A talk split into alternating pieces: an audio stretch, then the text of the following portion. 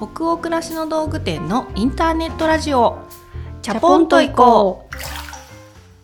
12月24日日曜日の20時になりました。こんばんは。北欧暮らしの道具店店長の佐藤と。スタッフの吉部こと青木がお送りします。インターネットラジオチャポンと行こうでは明日から平日が始まるなぁという気分を皆さんからのお便りをもとに一緒にお風呂に浸かっているようなトークを繰り広げながらチャポンと緩めるラジオ番組です。各週日曜日に放送しています。これメリークリスマスになるんですかねクリスマスイブですね。あら、本当だ。はい。あらあらあらあら。はい。サンタさんがやってくるじゃない。ねえ、やってくる、みんな大人も子供もやってくるといいね。えー、24日か。本当1年早かったね。早かった。ね。そう。私、あの、チャポラーさんにちょっと一個ご報告したいんだけど、うん。ご報告って言っても何も予告してないから報告する、あの、多分あれも全く意味がないとは思うんですけど、聞いていただきたいんだけど、よかったら。ただの発表。ただの発表なんだけど、あのね、旅行に行けたんです。ああ。はい。あの、うん行けなかった。行けなかった。多分それはご報告したよね、10月。全然行けなく11て行ってるはずの日に、あの、スーパーにいたもんだから、私がびっくりしたっていう。そうですよね。そう。で、なんか、今回、えっ、とね、旅行に行ったのが11月の末だったんですけうんど、はい。たまたま SNS でこう流れてきて、え、こんな場所があるの？っていうのを長野に見つけて、うん。で、前に行けなかったところの車山高原行きたいって言ってたじゃない、はいはいそこのリベンジではなかったんだけど、もう結構11月末だと車山高原だともうかなり寒いかなとうん。思って、うん。うん。で、まあもう少し近場、近場ではないですけど、軽井沢だったんですけど、ちちょっと泊まってみたいなと思うゲストハウスっていうんですかね、見つけて、でも今年本当にことごとく私旅行行けてないでしょ、うんうん夏から。何かが起きていけなくなるっていう。で、本当に今回、もうそうなったら嫌だなと思って、もう息子めっちゃうがいさせて手洗いさせて。そうね、直近の旅行は彼の風邪によって行けなくなったかそうそうらね。なんですよ。すぐ帰ってきて、手も洗いもせずお菓子とか食べるから、うんうんもう私が仕事でいない間、置き札っていうの？あの、紙を置いててね、はいはい息子が帰ってきてドカッと座るうん。チェアの上に、はい毎日、お帰り、手を洗ってからおやつね、母よりっていう、もう置き札を置いてですね。中学1年生ですよ。かわいい。かわいい。iPad 触ってお菓子食べちゃうから、そう。で、手を洗っていただき、うんうんそう、あの、体調管理を万全にいけたんです。よかったね。滑り込みましたよかったね。軽井沢ってどんな感じだった？なんかね、あの、行き、私なんか車で、関越から上信越とかって、うん。車を持つようになってから、初めて高速で走ったんですよ。うん。あ、そっか、いつも中央道。中央道とか、県央道とか。走ることは多いんですけど、初めてこう家族で関越上信越っていうのを行って、もう行き道の紅葉が11月末だったんだけど、い今年ちょっと遅かったのかな？絶景だった。わー、いいなーもうなんか絵画みたいだった。ポワポワポワっていろんな色が山の木々混じってて。うんうんうん、で、わあもうこれ本当にやっと行けてご褒美みたいな景色だねって言って、うんうん軽井沢着きました。うん。全部葉が落ちてた。お 進んでた。季節が進進んでた。やっぱり高度が違うんだね。うんうんうんで、もあの全部葉は落ちちゃってて少し景色としては寂しかったしだいぶもうその客足っていうか観光の方は減ってるタイミングだったけど、でもそのおかげで静かに過ごせて、うんうんよかったです。へーだからなんとか滑り込むことがやっといあのキャンセルしないで済む旅行よかったね。に、はい、一泊のね。ちょっと小旅行ですけど実現できました。おめでとうございます。ありがとうございますっていうのは何の報告だっていう感じなんだけど まあ私はそれでちょっと一足早くサンタさん来たっていう感じかな。うんうんううんん。はい皆さんどんなねあの日を過ごしていらっしゃるでしょうかいろんな過ごし方をねされてる方がいると思うんですけれどね温かい気持ちで過ごせる夜になりますように。ね、暖かくお過ごしください。はい。じゃあ今夜もチャポラーの皆さんからお便りいただいているのでご紹介するところからスタートしたいと思います。鹿児島県にお住まいのラジオネーム二姫一太郎さんからのお便りです。はじめまして、2人の娘と最近8年ぶりに息子を出産したもうすぐ40歳になるパン屋のママです。最近は朝外に出るとしっかり寒くなっていて、わあ冬が来ると急いでストーブを出しました。でもまだまだうちの庭には父が孫たちのためにとわざわざ上に来てくれたコスモスたちが咲き乱れていて、近所でちょっとしたお花見スポットになっています。さて、うちでは冬になると湯船の中でそれぞれが好きなアイスを食べるという楽しみがあるのですが、子供たちはもう寒くなったよ、そろそろアイスの季節じゃないとお風呂に入るたびに言っています。まだまだもう少し寒くなってからとなだめるのが大変です。冬がアイスの季節ってなんだかおかしいですよね。うん、かわいい。うん、かわいい。ね、二姫一太郎さん、鹿児島県からお便りありがとうございあます。りがとうございます。いいですね。なんかこの40歳になるパン屋のママですって読んだ瞬間、二人で、おそのさんって言っちゃったよね。そう、完全におそのさんイメージは。ね。いいな魔女の宅急便の、あの、インスタントコーヒーをカカって入れるシーン大好きなんだけど、グーチョキパン店のねグーチョキパン店のね、豪快ないつも腰に手を当てて、腰反って、こう仁王立ちしてる感じ浮かびますね。そういうキャラではもしかしたらこのないかもしれないけどないかもしれないですけどね。でも私たちの中では完全におそのはい、さんですね。おそのさんな感じを想像してしまっています。そう、冬のアイスですって。美味しいよね。なんか今お気に入りのアイス、吉部さんあります？なんかさ、夏は夏でヨーグルト味のアイスがすっごい好きあって言ってたと思うんですけど、何かで言ったのかな？うんあのー冬には冬用のアイスが出るじゃないですか。うん。出ますね。チョコレート系のものとか、最はいはい近お芋とかも出てますかね。出てますね。もう、それらに踊らされてるっていう。踊らされてる。あ、新商品だ。あ、冬用のだと思うと。ね。やっぱあのチョコレートとか、うん。あのアイスとかは冬限定、冬季限定の味が出るっていうのはうん楽しいよねた。まらないね。私はやっぱりあのアイス結構お腹が冷えやすいんで夏もそんなに食べられないんですよ。うんうん。ででも好きなので大抵ねちょこちょこ食べれるのがよくてなんか棒一本とかカップ一杯っていうのは食べれないからうん。あのピノあ、のピノね。そうなんか冬季限定味とか、あと雪見大福の片っぽだけ食べるの。で片っぽは3日後とかにしとく、うんうんうん。それちょっと硬くなってんの。それいいの？えでもいいの。そもうそれでも幸せなの。ちょっと片身大福っていう感じなんだけど。もうそれでも味が美味しいしそのガーって歯でこう噛み締める感じも、うん。3日後のゆきみちゃんもまあまあいいよ。なるほどね。うん。それは雪見大福相当好きな人の、昔から大好きなのその私レベルに達してる人のうん。なんか愛だね。そっか、片身大福食べれるんでしょ？ちょっと、私は柔らかい時に食べたい。今何食べてる？吉部さん。今何食べてるかな？でもなんか、結局パルム食べてるかあパルム好きだねパルム食べますパルね。ムは本当に美味しいですようんね、美味しいんだよね。そうだから寒いけど冬のアイス好きって気持ちすっごくわかりますはい。はいじゃあお便りありがとうございましたありがとうございね、ました。8年ぶりに息子さん出産されたっていうことなんでね育児真っ最中久しぶりの育児うん。赤ちゃんの育児真っ最中だと思うんですけどアイス一緒に食べながらねねご自愛ください。はい、ご自愛くださいじゃあ次のお便りいきましょう埼玉県にお住まいのラジオネームおかゆさんからのお便りです。佐藤店長吉部さんこんばんは。早いもので今年もあと少しですね。年末は自分自身も含め周りがどことなく気ぜわしく感じます。そんな時私はいつも以上に車の安全運転をすることを心がけていて、特に横断歩道に歩行者が立っていないかなと注視しています。横断歩道や運転中に道を譲ると、どの方もにっこりと会釈をしてくださり、私もいえいえとにっこり会釈をして、そんなやりとりをすると心がほっこり穏やかになることを感じます。忙しくなる時こそ人にも自分にも優しくありたいなと日々感じる今日この頃です。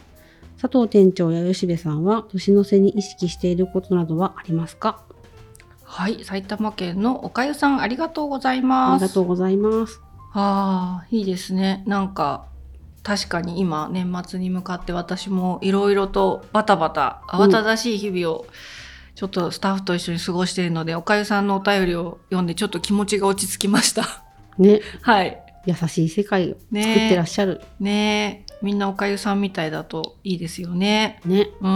なんかありますか？年の瀬だからって言って意識してることとかってご質問いただいてますけれど。なんか年の瀬だから、ざわざわしてる気になるけど、うん。年の瀬だからと意識しないっていう。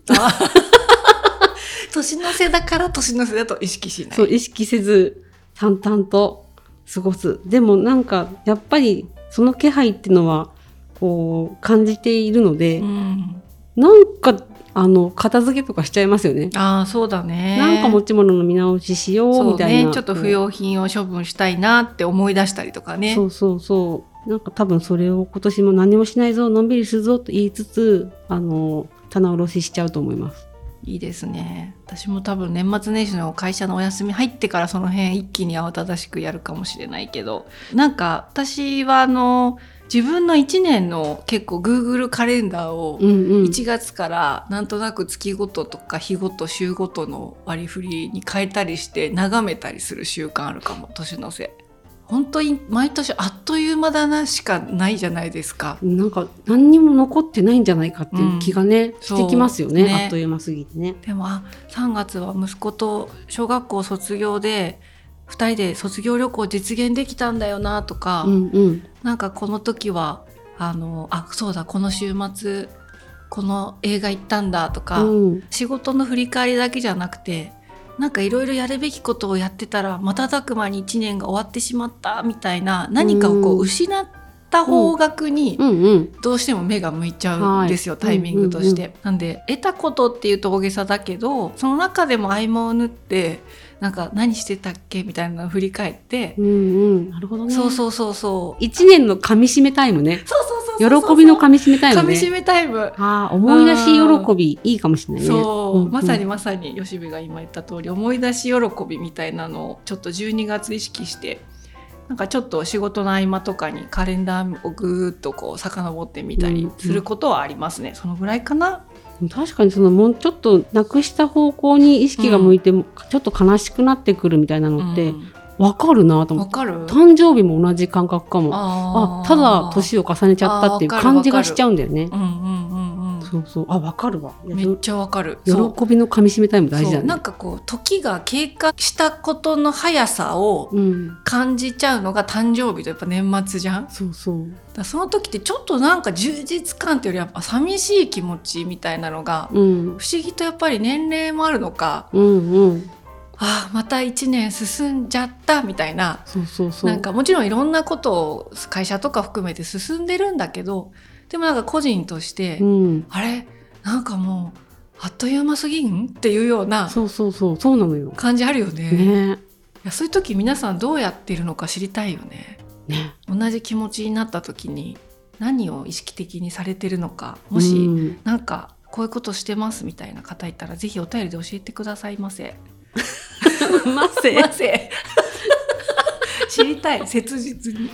はい じゃあ今日もですねあのたくさんのお便り本当にありがとうございました。本当に今年もたくさんのお便り。うん。1年間ね全部読みましたよね。見ましたね、うん。なので本当にあの温かいお便り真摯なお便りそれぞれが皆さんの人生に奮闘されているお便り、いついついつも読ませていただいています。今年もあの私たちのこともですね励ましてくださるようなお便り本当にたくさんありがとうございました。ありがとうございました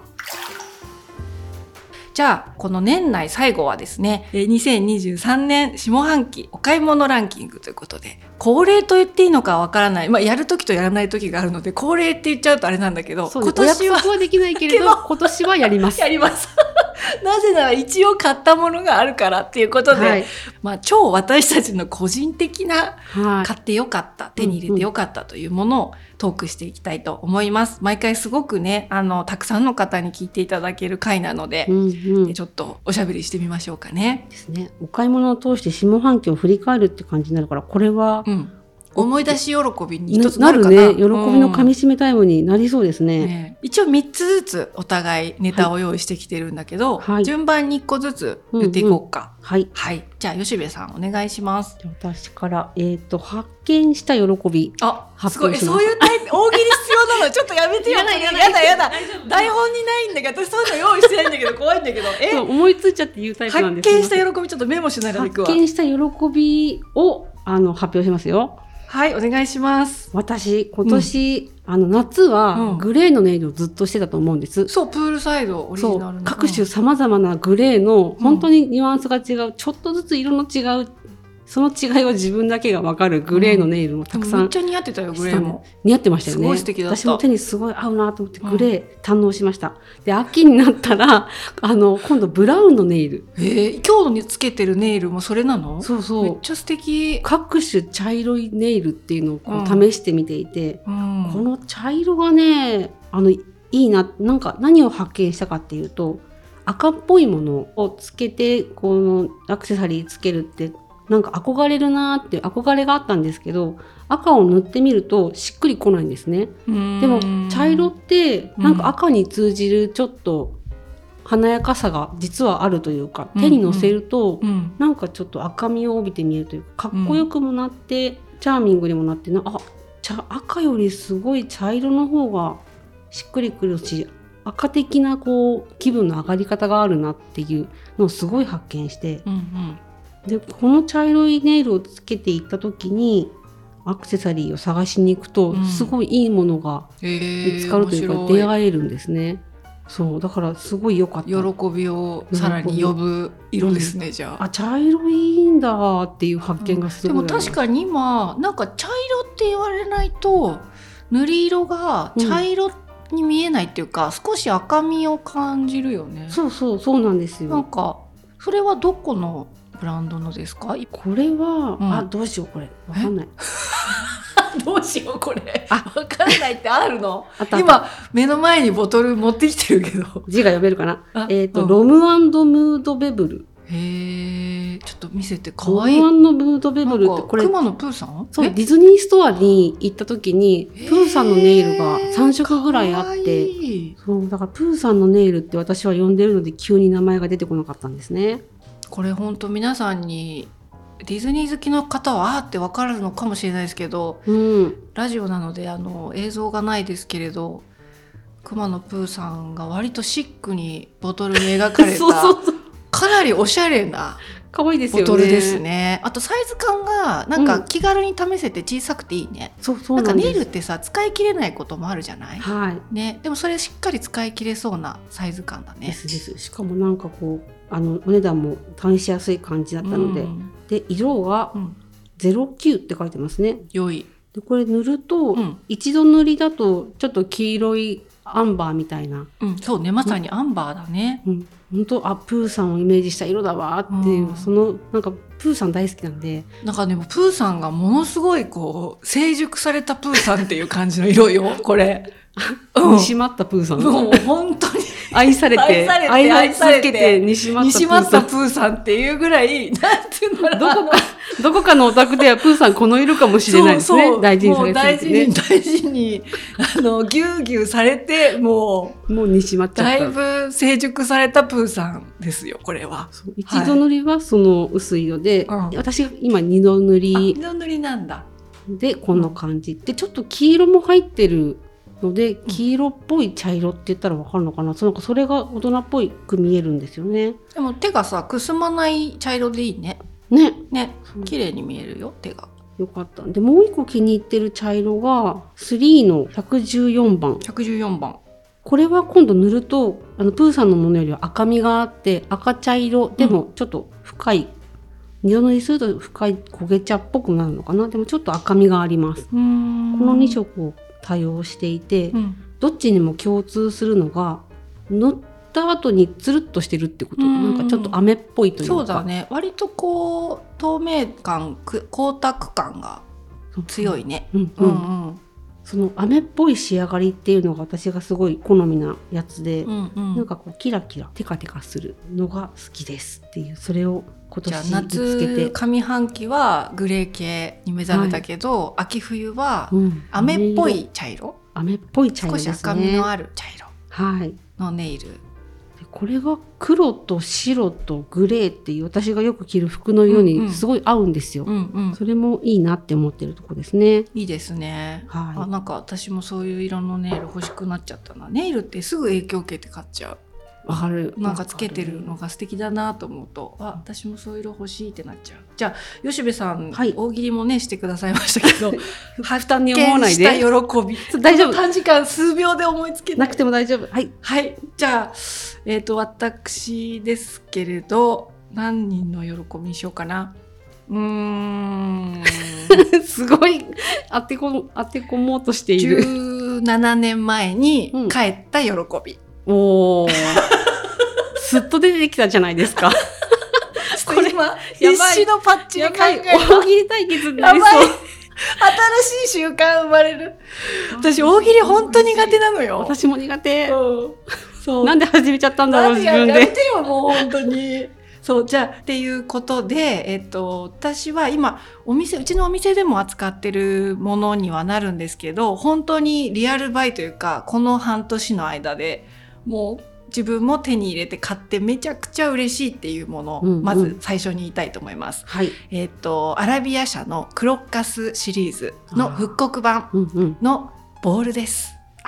小ボールです。小ボール、パチパチパチパチ。あれ可愛いよね。可愛いよね何色ですか？えっ、とね、グリーンです。あの、くモノクロのブラックっていうのと、結構カラーバージョンで、グリーンっていう色と2種類あるんですけど、はい。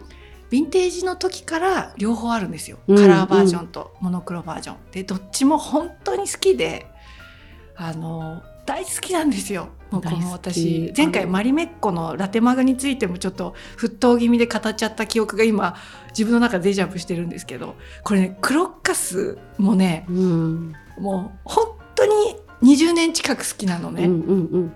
でまだあのお兄ちゃんとさ2人で創業してこう北欧に買い付けに行ってヴィンテージの雑貨を売るところから北欧暮らしの道具店ってお店って始まってるんですけど、うんその最初に買い付けに2人でこう行ってた頃に冬のフィンランドのアンティークマーケットとかでこのクロッカスシリーズがドーンとこう並んでるところに出会えるとうん。もう兄弟2人で、まあ、特にでも私かなお宝見つけたって気持ちになって、うん日本ですごい人気があるのも分かってたからお客さんに喜んでもらえるものに出会えたっていうそれを強いられるっていう喜びもめちゃくちゃあったし、うん。個人としてもすっごく好きだったので。うんうん。なんかいつか自分も揃えていくぞみたいなやる気が出たりして言葉では言い表せないあの線画のうん。模様だったりもともとお花もすごく好きなのでクロッカスを模したっていうところにもすごく惹かれてそれが一昨年なんか復刻されるって聞いた時に、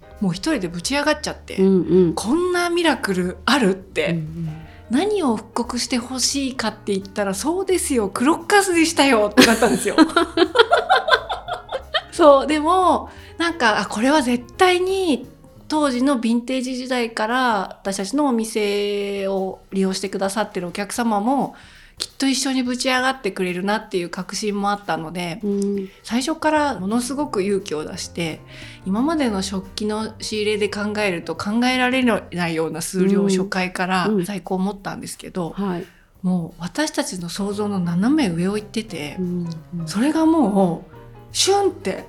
いや早かったですよね。皆さん発売日ご存知だったのかなっていうぐらい。そうなんですよ。やっぱ噂が立ってたんですかね復刻されるらしいっていう、なのでもう恐ろしいスピードでその在庫が消えてしまってでもう一回再販しても同じ状況っていうのがもうずっと続いてて、うん最近ようやく少しそのスピード落ち着いてきてて私もやっとそれで自分たちのお店でまずはお客様だと思うので、うんうんあの自分も後になって今ゆっくり買えるようになって、それで手に入れたんです。よかったやねっ。ぱりねこのねモノクロも素敵なんだけどやっぱりこの中で言うとカラーグリーンなんて言うんだろうブルーがねめちゃくちゃいい色なんですよ。あ、うんうんうん。なんて言うんだろうね。なんかちょっとバイオレットな感じのブルーっていうかね。そうかもそうかも。そう紫みがあるクロッカスのヴィンテージ時代からそのブルー混ざってるブルーに惹かれてるんだけど、うん。復刻もそこがすごく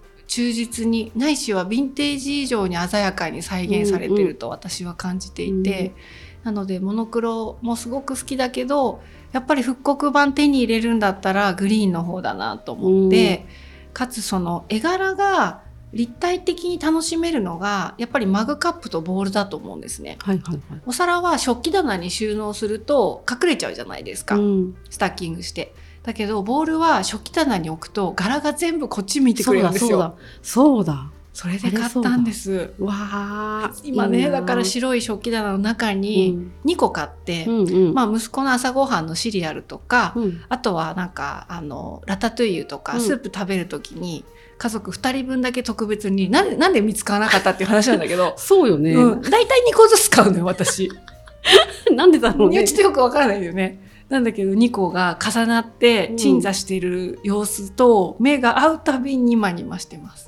いいじゃないですか。そうなんです。本当に今も大好きでうん当時、本当に探し回ってたような希少なものが割とこう安価に買えるように復刻してもらえたっていうことがすごく嬉しくって、うんなので自分の原点やっぱり17年前18年前のお店を始めた頃の好きっていう気持ちに変える喜びです。うんはい。以上です。まとめたね。はじゃあ次行こっか吉部さん。次はまた指先の話になるんですけど、指先シリーズだね今そう年はなんですよ。今年はそのネイルをしていった先で見つけた指輪です。はい。これが、大喜利やめたね。これ繋がる話だから、わかりました。もうなんて言ったらいいの？もうやっと見つけたしかないかな、あとは。やっと出会えた喜び？すっごい投げやり。雑な大喜利になってきた。はい。これはですね、あの指輪可愛いね。富士吉田市にあるあのオールザマンズテーラーのお店がありましてその奥にカフェカフェマーケットっていう、アクセサリー屋さんヴィンテージとかアンティークとかを取り扱ってるアンティークショップがありましてそこでそこによく行くんですね。うんうん。よくと言ってもそんな頻繁じゃないけどあの、うん行くたんびにお茶してん覗いているアクセサリー屋さんで、うーんこれもそう時々わーってこうときめくものがあった時には手に入れるようにしてて、うんこれは憧れすぎて、うん。何度も見てたけどなんかその今だっていう時が来るのを待ってた指輪というかえ、あ、じゃあ、あったのは、通う旅してたんだ。そうずっと知ってていろんなタイプのこの指輪がうん。これと同じタイプのね後でちょっと説明するんですけど、うん。あるのを知っててどれだろうどれにするかっていうのもあるしうん。その時ピタッとくるなんか欲しい気持ちをためたかったといううん。うか、ん。そのタイミングで買うのがすごい好きなんですねだからうん欲しいって思った時にない可能性もあるんですけど、うん。まあそれはそれなのででこの間ちょうど10月に行った時にあのあー本当にやっぱりこれ好きだわ今だわっていうなんかすごいしっくりくるタイミングがあって購入した指輪なんですが、えあのデザインとしては握手してるんですよ。え？手と手が向こうから見ると握手していてでこの袖のカフスのデザインがついてるんですね。こっちが男女性のフリルのある袖で、ここっちが男性のシンプルなあ、カフスで本当だ、手だ。その手がえ？握手してるっていう。すごい、これ。でこれが3あ、つのここで開くの？あそうなんです。3本の3つの指輪が1つになっていてその握手している手をパカッと開くとちょっと知恵の輪みたいになってるんですけどうんパカッと開くとあ、ハートが出てくるんです。あ、でハートを包み込むように握手してるっていう指輪で。で。そうこれは昔のあの結婚指輪だったそうなんですね。もともとはこう別々に作ってなんだね、これは。そうなんです。誰かの結婚のために作られたもの。誰かが結婚する時のための、そうなんですよそれのアンティークというか、ヴィンテージというか。これアンティークっても言ってましたねうん本当に今もう作れない古いものでちょっと調整すら難しいっていうとても貴重なものなんで。す。イギリスで買い付けをしてらっしゃったのかな？そこで見つけた放送でハートが中に入ってるっていうのも素敵だしこれはもともとは婚約時代はお互いが1個ずつ持っていてで結婚式の時にこの合ハートを。入れたものを合体させて女性に送るっていうものらしくってそんなものもあるしこんなその時のためにこんな細工があるのも不思議だし。これはすごい素敵結構なボリュームっていうか存在感がねありますよねけどそれは三連を一つに合体させてるゆえの仕上がりなんだね。はい、あーでも面白いその婚約中は一本一本のリングでうん、ハートは誰が持ってたんだろうねじゃあ。誰も持ってなかったんじそれがゃないですかね結婚する時にハートを中心として握手させて三位一体にになるってていうことなんだ。そうすごいねこれこれね。ねめちゃくちゃ可愛くていつかいつかっていう結構、ね、値段もなんかちょっとそりゃそうパだろうね。ッと買えるものではなかったので、うんいつかだからそうだね勇気がいりそうなお買い物だね。しかも何タイプかはその買い付けで見つかったらしくていろいろあるはあるんですけどなんかといってもなんかそんなに出てくるものではないらしいから、うん本当に貴重なものを譲っていただいたなっていう感覚で買いました。へえいいですね。いいお店なんですよね。でもなんかあのー私も今回の3つの中には入れてないんだけどすごく吉部さんに共感で、この秋冬実は一番ちょこちょこ買ったのってうんうん。アクセサリーだったかも。へえ。なんかアクセサリーが一つのなんだろうパワーの源みたいになるシーン多かったんで今お話聞きながら共感をしてしまいました。じゃあ吉部さんは指先にまつわって発見とあとはなんだろうねいよいよの喜びって感じじゃない？今のは。そうかもいよい発よ。見っていうのはさっきの茶色を思ったけどこれはなんかいよいよの、そうですね。ん。なんかでも本当自然に欲しいやっぱり欲しいと思うまで待てたっていうのもうん。自分の中で嬉しかったですね。ちゃんとその会ってくれたっていうかさ、いよいよ買うぞっていう時に在庫なくなっちゃったりしてることって時折あるじゃん。ありますよだね。からね来るべくして来たって感じがするね、うん、嬉しい。はい。はい。じゃあ吉部さんは2個目はアンティークの指輪ということでした。はい。では店長のはい。二つ目を、二つ目これは発見した喜びです もらうじゃん。もらうじゃんさっともらうじゃん。聞いたことあるなそれ。そう考えなくて済んで助かったんだけど発見した喜び2です発見した喜び店長バージョンうんうん。は、えっと、私はサイドゴアブーツあこれどこのブランドとかっていうよりはサイドゴアブーツって言うんですよ。うんうんでなんか本当に ZOZO とかで探してあ。はい。今年買ったんですけど、うん。えっと、黒と黒は去年持ってたんですね。うんうん。でも私今年初めてあのお仕事でご一緒したスタイリストさんに勧められてうん。焦げ茶茶色というよりはあ焦げ茶のはいはい、はい。サイ。ドゴアブーツを初めて人生で買ったんです。へえ。今までってなんか黒買いがちだったんですよショートブーツって、なんか合わせるのに迷いそうと思って茶色買っちゃうと、うんうんでも焦げ茶だと佐藤さんいいよって言われて探したんですね、でこれ買ってみたら吉部さんちょっとお気づきだったかどうかはちょっとお伺いしてみたいんですけど、うん。私結構この秋冬スカートとかジャンバースカートとかうん。パンツ以外の格好で会社来ること増えてる気しません、あ来てた来てた。うんうん。でこれがあのサイドゴアブーツによる発見あで。私なんかすごくパンツスタイル今もなんだけど大好きだし、うん。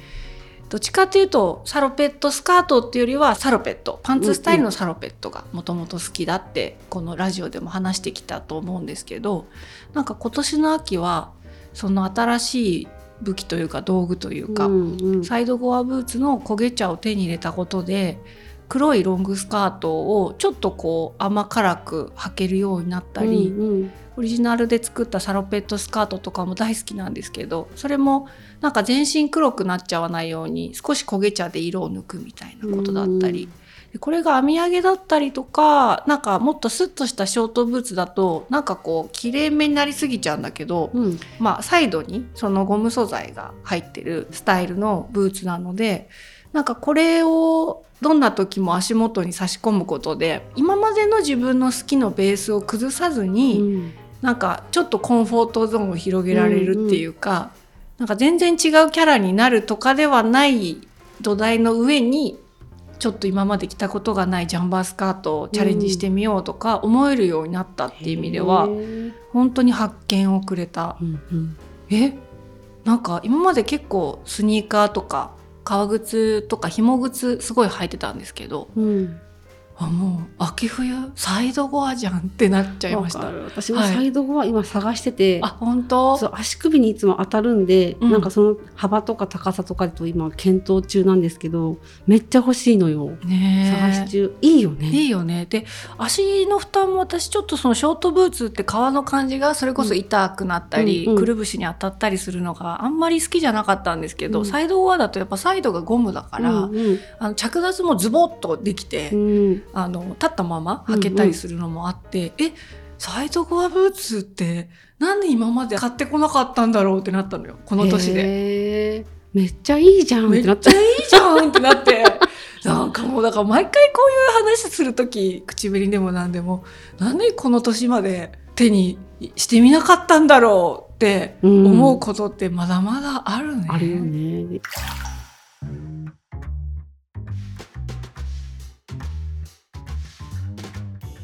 じゃあラスト3個目それぞれいこっか。はい。これさ、ん。順番スイッチする？なんか最後もファッションアイテムだった気がする。あそう。この流れであ言っちゃう？最後じゃあそうだね。確かに、えっと、私次もファッシファッションに関係するアイテムを選んでいるので、うんこの流れで私から最後のアイテムいきます。えっと、これは当店で今年初めてオリジナルで作ったロングコート。ふんふんふん。本当によかった。ああれか。あれだよね。吉部さんが商品ページを、グレーのね。はい、担当して編集した。軽やかに揺れるウールロングコートです。はい、ありがとうございます。えっと、そう、ウールロングコートとか、ロングコートでアプリとかね、あの、サイトで検索すると出てくると思います。なん、何グレーって言うんだろうね、あれね。あれはね商品名の中ではウォームグレーっていうウォームグレーにしたか。グレーうんの中にちょっとベージュの糸を混ぜていて、あのふわっと起毛するようになっているのでグレーの中にもちょっと温かみがあるというか、うんうんうんなのでウォームグレーなんですけど、うんうんうん。なんて言うんだろうその焦げ茶のブーツにももちろん合うし黒でもっていろいろ合わせやすいグレーだなっていう。うん、そう。なのでなんか2色展開3色展開って今までアウターやることもあったんですけどこれはなんか本当にこの色を買っておけばうん。何でもいけるなっていうのがあって、うんうんでやっぱロングコートだから濃色で重たいのはちょっと最初はあんまりかなと思って自分もちょっと明るい色が着たかったので、ウォームグレー渾身の一色っていう感じでリリースさせてもらったんですけど私もお客様と同じタイミングでほぼあの自分も着ていてなんか気分的にこれチャポラさんとか皆さんどうなのかお聞きしてみたいんですけどやっぱりコロナ禍が長かったじゃない？うんうん。そうやっぱり動きやすさとかカジュアルメインの服をやっぱりその23年ってうん。どうしても靴含めてね、うんうん。あのブーツを遠ざけたりなんかやっぱりスニーカーになったりってしてて今年なんかめきめきと自分の等身大っていうかその今までってらしく力を入れてない感じのうん。ファッションで仕事もしたいとかお出かけしたいっていうのがすごく去年ぐらいまで強かったんだけど今年のちょっと心境の変化としてうん。そのお洋服を着ることで街をこう颯爽と歩きたくなるようなうんうんうん服チャレンジしたいっていう好奇心がめちゃくちゃ自分の中に湧いてるのね。これは本当に気持ちの変化なんですけど、出かけたりもねすることも増えたからなのかもしれないんですけど、ってなった時に車の乗りやすさとかそういうことだけじゃなくてこう葉弱がたっぷりしててこう颯爽と歩いた時にそのロングコートが揺れるとか、うんうん少しヒールがあるブーツとかでカッカッカって歩いたりするようなシーンに自分もチャレンジしてみたいなって思ってそれでロングコートを初めて作ったんですけど。うんうん自分もなんかそれを今日もね会社に来てきましたけれど前私はあんまり閉じないでうん。開けてうん着てるんですけどパサッとね、バサッと。本当に軽いんですよ。うん。あれ本当に軽いよね。軽いんですよ。でも軽いからその布の量をたっぷり使って揺れ感が出すようにできても肩とか首に負担がないっていうことが実現できて、それはあの素材に出会えたっていうこととウールが少しその化繊が混じってるうん。のでそういった意味の素材の成り立ちからしても暖かさとかその滑らかさは十分担保しながら本当にびっくりするぐらい軽いうんうん。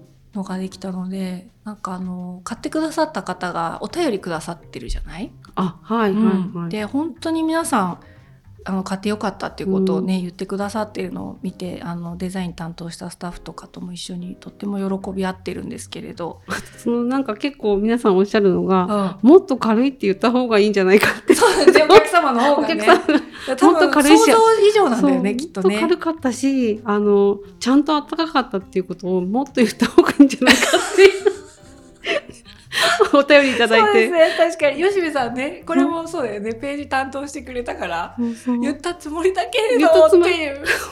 も っと言っていいんじゃないって言ってくれたことがなんかこう、心強かったです。そうだね、なのであのさっき言ったサイドゴアブーツ焦げ茶のともあったりあと今年新調したコーディロイ素材のカーキのジャンスカジャンバースカートとかもはい。あのカーキとの相性もウォームグレーすごくいいし黒もかっこいいですね下に着ると。うんうんうんなのであのおすすめですっていうのと自分自身も本当に手に入れてよかったな作ってよかったなって年末心から思ってるアイテムなのであのご紹介させてもらった感じです。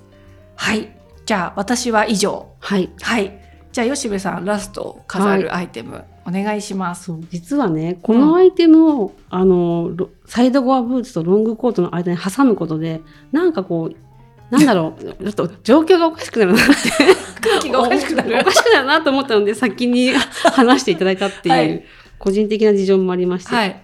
というのも、うん。えっ、と今度ゲームです。あの私の3つ目は、うん。えースーパーマリオブラザーズワンダーです。うん。ワンダはい。で、ちょうど自分のお誕生日だったとあの時期でもあるので、もう即購入しまして、もう届いた瞬間に、うわーって開封して、ー。うんうん。差し込み、差し込みつけてつ、けて。ワンダーってなりましたうんうんうんね。すごい楽しいんですよ。体験として楽しかった。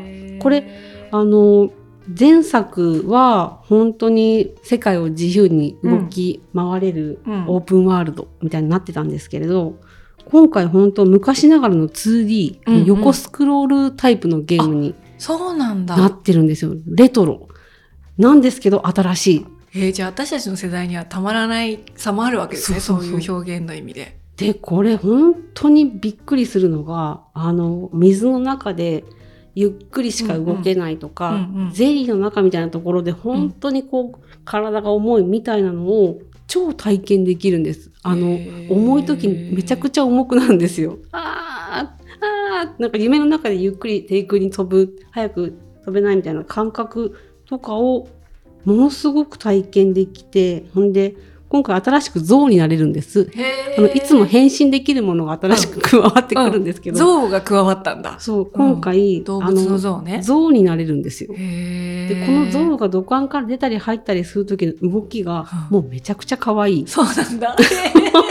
今でもそのさ、パッケージに象書いてあるけど、赤い土管、煙突？そうなんか、土管にうん入ろうとするときに、うん、うん、むぎゅーみたいな感じで 入ってったり、で、最後なんかこう、お尻プリプリってしたりとか、こう、なんだ出たり入ったりするだけでもすごい癒されるんですね。で、全部のキャラクターが使えて、全部のキャラクターが象にもなれるので、なんて言うんだろうな。で、新しい動きとかも追加されてるのです。物語の中を同じコースでも違う変身で取れるアイテムもあったりとかして、お、これは楽しいな。あとね、BGM がすごい凝ってます。へーこれ多分共感してくれる方すごい。そっか、うんワンダーやった人は多分みんなめちゃくちゃそうかもしれないね。じゃあね、いろんなポイントでそう、いろんな熱く語りたいテー楽しマかも。めてるんじゃないかなと。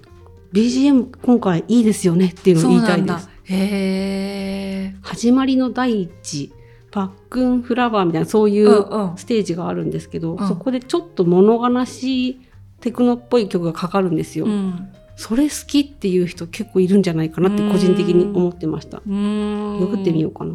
そう。えー、いいっすね。いいんですよ。楽し体験としてすごい楽しかったです。うちの息子もまだ買ってないかもな、ワンダ。あ買ってないか、うん。買ってほしいな。ー。そう、なんか欲しいって言ってた。だから、サンタクロース？うん。うん。あお願いしてんのかうん。な、もしかしたらサンタクロースかな。え？うん。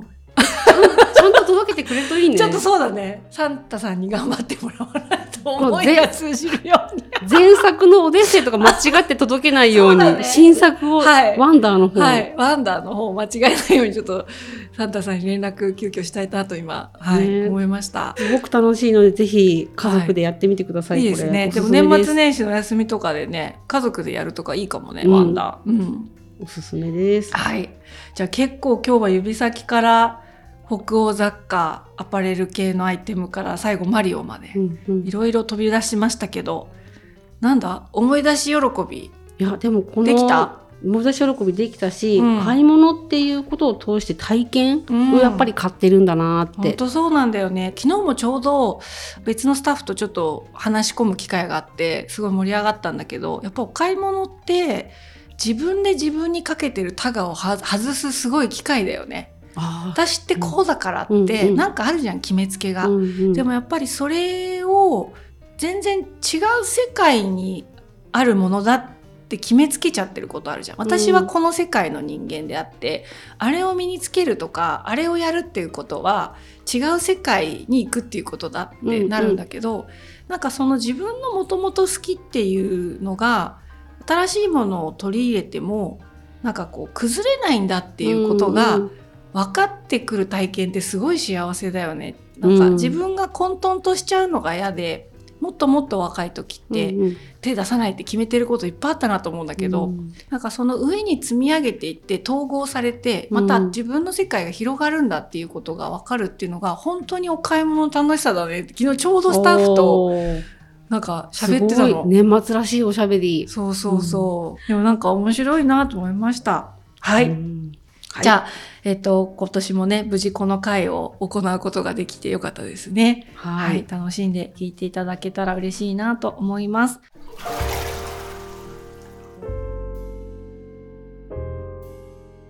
じゃあ今夜のインターネットラジオ、そしてあれですね、今年のチャポンと行こう、ここまでになります。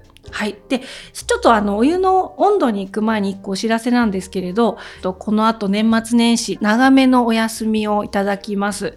で、えっと、次の配信が1月の21日の日曜日、夜20時ということで、少しだけ間が空くんですけれども、また1月の後半から再開していきたいと思っていますので、来年もね、どうぞよろしくお願いします。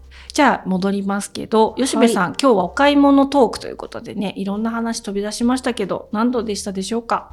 今日はほかほかなんじゃない？